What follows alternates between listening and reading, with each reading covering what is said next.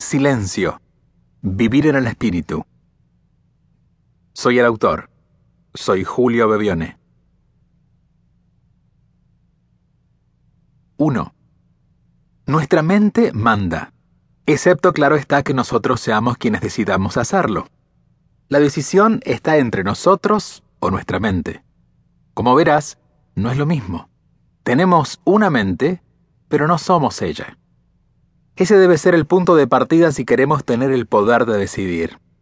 El poder de decisión entre lo que nos da y nos quita energía.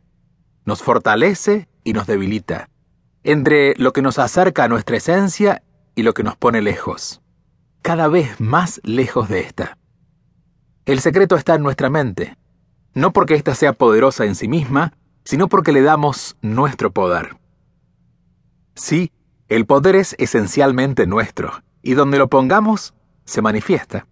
Si le damos el poder a alguien, esa persona por seguro nos dominará, no porque sea poderosa, sino porque le hemos entregado nuestro poder. Así pasa con la mente. Esta es solo un instrumento al cual, si le sumamos nuestro poder, tiene todo para controlarnos, subirnos y bajarnos.